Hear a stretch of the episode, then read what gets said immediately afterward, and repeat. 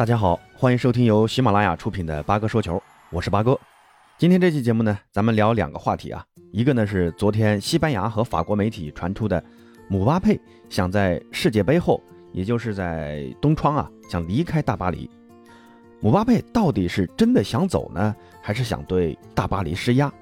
那第二个话题呢，就是聊聊这轮欧冠中备受关注的巴萨对阵国米的比赛。巴萨这场比赛是背水一战啊。如果不能在国米身上全取三分，那么就几乎只能去打欧联杯了。这对杠杆加深的巴萨来说，肯定是不可接受的。那最终，巴萨在主场三比三战平了国米，仅仅收获一分。而拜仁这一轮是四比二战胜了比尔森胜利，已经提前锁定了小组出线名额。不过呢，巴萨在对阵拜仁之前，还将要面临和皇马的国家德比的考验，这连场大战。对于哈维的巴萨来说，是一个极大的考验。咱们先来聊一聊巴萨的这场比赛啊。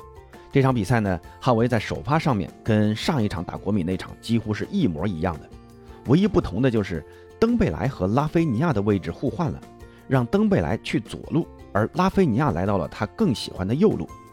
同时呢，还有一个不同的就是阿隆索啊，这场比赛主要承担起一个左中卫的责任，让右侧的罗贝托去担任右边翼位。更频繁的在右侧插上，和拉菲尼亚之间的传切配合也更多。那这个改变呢，也收到了很大的效果。登贝莱在上半场的那个进球呢，正是拉菲尼亚在右侧角球处横传，而插上的罗贝托接球后一脚横传至禁区，登贝莱门前抢射破门。国米门将奥纳纳由于担心罗贝托会射门啊，所以有点在防守位置上偏向底线。想封角度来防止罗贝托射门，但没想到啊，罗贝托没有射门，而是传中了。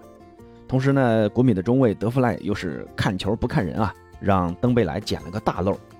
其实这个进球也反映了哈维的一个战术思路啊，就是不能再犯上一场的错误。上一场由于过多的起高球传中，让巴萨浪费了很多的机会啊。那这一场呢，更多的体现哈维想走地面进攻的思路。同时呢，也要给莱万在中路更多的支持。莱万呢，也通过自己的个人努力，获得过两次射门机会啊。其中有一次头球机会，在门线前一米处啊被解围了，算是莱万在上半场最有威胁的一次射门。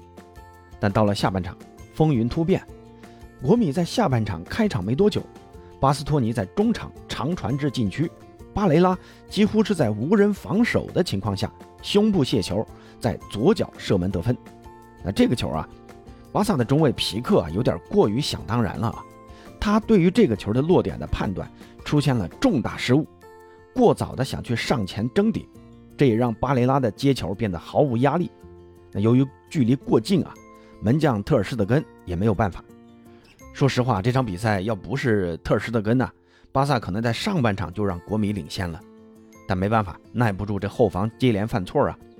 那国米进球之后呢，反击就更为的犀利了。而巴萨在大举压上的同时，中后场继续犯错。第六十二分钟，布斯克茨呢在中场被抢断了，然后国米迅速发动反击。恰球王在中场的右侧长传到禁区，找到了老塔罗。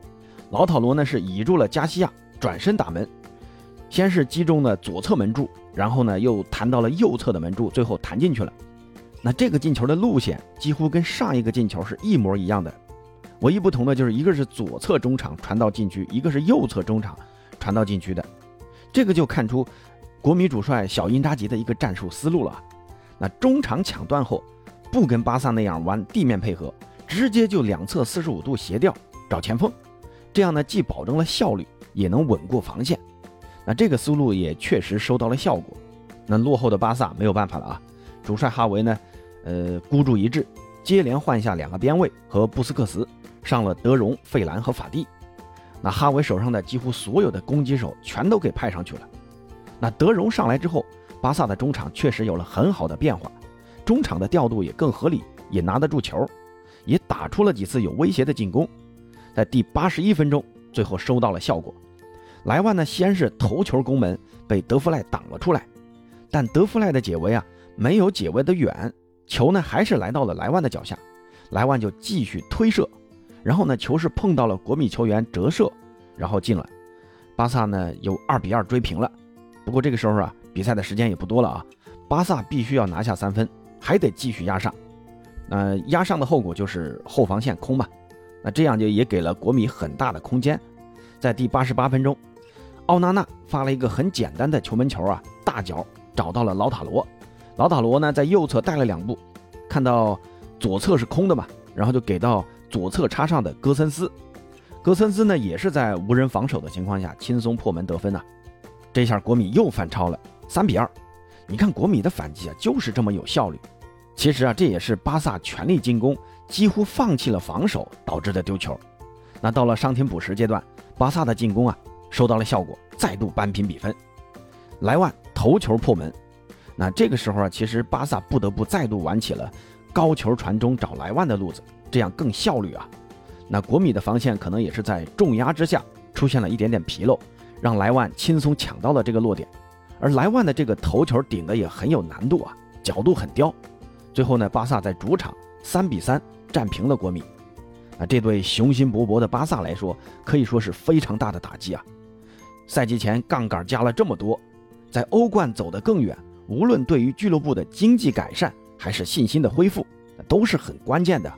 但连续两年止步小组赛，可能很多巴萨球迷都很难接受啊。不管怎么样啊，巴萨还得继续向前看。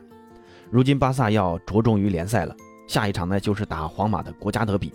这场比赛对于巴萨来说更加不容有失啊。如今联赛啊双方是同分，可能联赛的争夺就是看两队之间的直接交锋的结果来决定联赛冠军最终的归属。所以呢，哈维肩上的压力啊可想而知，尤其是巴萨现在还是伤兵满营的这么一个状态。希望巴萨能快点调整过来，打好接下来的国家德比。那说完巴萨的比赛，接下来再来聊一聊姆巴佩这件事儿啊。最开始八哥听到这个消息的时候，我还以为是个假消息啊，因为姆巴佩毕竟刚刚跟大巴黎续约才几个月嘛，在大巴黎的这个数据也还可以，联赛进了八个球，欧冠呢也进了四个，这样一个表现不应该这么快就想离开大巴黎的嘛。但后来呢，越来越多的媒体报道。甚至欧洲转会专家罗马诺也在传这个事儿，我才慢慢觉得这个事儿可能是真的了。姆巴佩是真的想离开大巴黎，那姆巴佩为啥这么快在续约之后就想离开大巴黎呢？八哥觉得有三点原因啊。首先呢，就是姆巴佩认为大巴黎没有兑现当初跟他续约时的承诺，那这让姆巴佩觉得受到欺骗了。比如球队主教练的选择、球员的引进。还有球员的转出，主教练呢？姆巴佩最开始是希望齐达内能过来执教的，但纳塞尔谈不下来嘛，最后呢只能退而求其次，选择了加尔杰。而球队总监倒是满足了姆巴佩让莱昂纳多走人的要求，但是巴黎选择了更加务实的坎波斯来当顾问，这也相当于足球总监嘛。那这个顾问其实就是巴黎事实上的足球总监。坎波斯来了之后呢，在转会策略上。走的呢都是经济适用型，没有满足姆巴佩希望引进一个强力中锋的愿望，像莱万呢，像斯卡马卡呀，他都没有买进来。而姆巴佩半个月前在国家队比赛日时接受采访时就说了啊，在法国队他踢得更舒服，因为有吉鲁为他牵扯，他能获得更多的机会。而在巴黎呢，他要更多的顶在最前面，活动范围没有那么大。这句话的言下之意就是。就是大巴黎没有按照姆巴佩的想法执行战术，让姆巴佩打了他认为不合适的位置。同时呢，姆巴佩在下窗就让大巴黎把内马尔给处理掉，这个要求也没有得到满足。而内马尔在新赛季的发挥啊，也是非常的出色的，风头大有盖过姆巴佩的趋势啊。而且姆巴佩也和内马尔在场上传出抢点球的主罚权的情形，这让姆总啊感到很不高兴。这一切的源头啊，都是大巴黎没有按照姆巴佩的意愿去打造球队，觉得自己被巴黎给欺骗了。那第二点呢，就是哈兰德的存在。哈兰德呢，新赛季在英超啊是大放异彩，进球如麻，而且哈兰德的个人魅力和高情商啊，让他在欧洲媒体的形象非常的良好。而姆巴佩在巴黎的数据呢，跟哈兰德相比啊，就略显不足了。同时呢，这几个月以来，姆巴佩的负面消息啊是越来越多，什么抢点球啊、耍大牌呀、和内马尔搞矛盾逐渐公开化呀，还有独狼啊等等这些负面新闻啊，围绕在姆巴佩的周围。那这些消息也让姆巴佩的个人形象受到很大的损失。从场上到场下，姆总面对哈兰德那是完全的处于下风。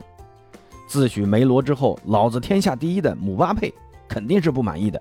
那想换个地方重新出发就不难理解了。那最后一点原因，我觉得，呃，跟姆巴佩的这个性格啊、个性有关。前面说的这两点其实都是客观原因啊。大巴黎是否兑现承诺和哈兰德的大放异彩，都无法受姆巴佩自己控制的。他能控制的就是自己的个性。姆巴佩呢是一个很有野心，同时也希望自己是球队的主宰者的人。你看他要个强力中锋，为啥呢？就是想让这个中锋去替自己干这种牵扯的苦活累活，让自己能多进几个球，踢得更舒服。那为啥想让内马尔走呢？无非是觉得内马尔跟他位置相似，会抢他的风头，抢他的机会。姆巴佩想自己能独享球队统治者的这种风头。那这样一个喜欢自我为中心又极度自信的球员，对于自己认为不爽的处境，肯定会不满意的嘛。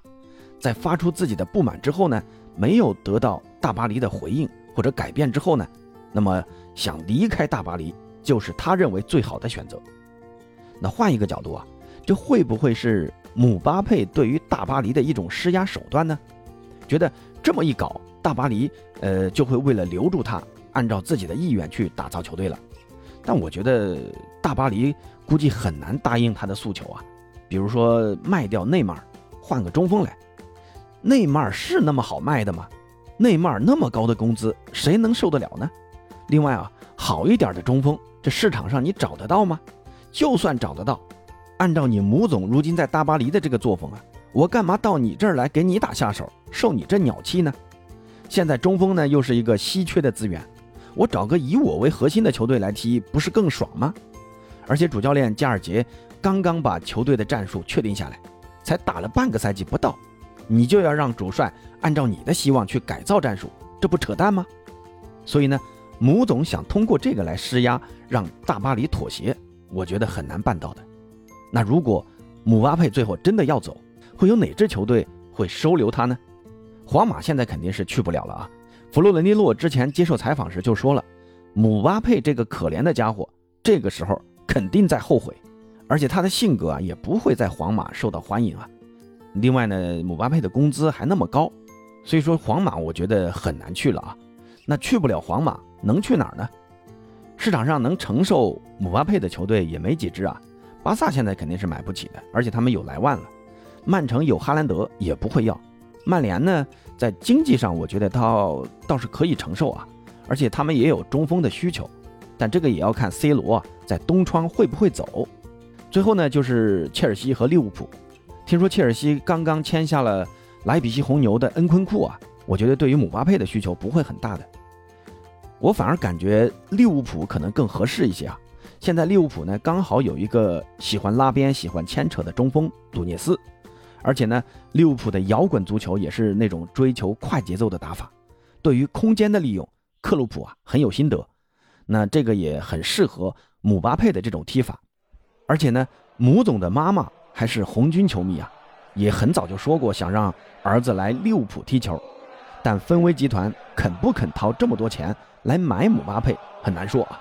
咱们作为吃瓜群众，就等着看好戏吧。那朋友们对于巴萨对阵国米的平局和姆巴佩想离开大巴黎是怎么看的呢？欢迎在评论区告诉八哥，咱们下期再见。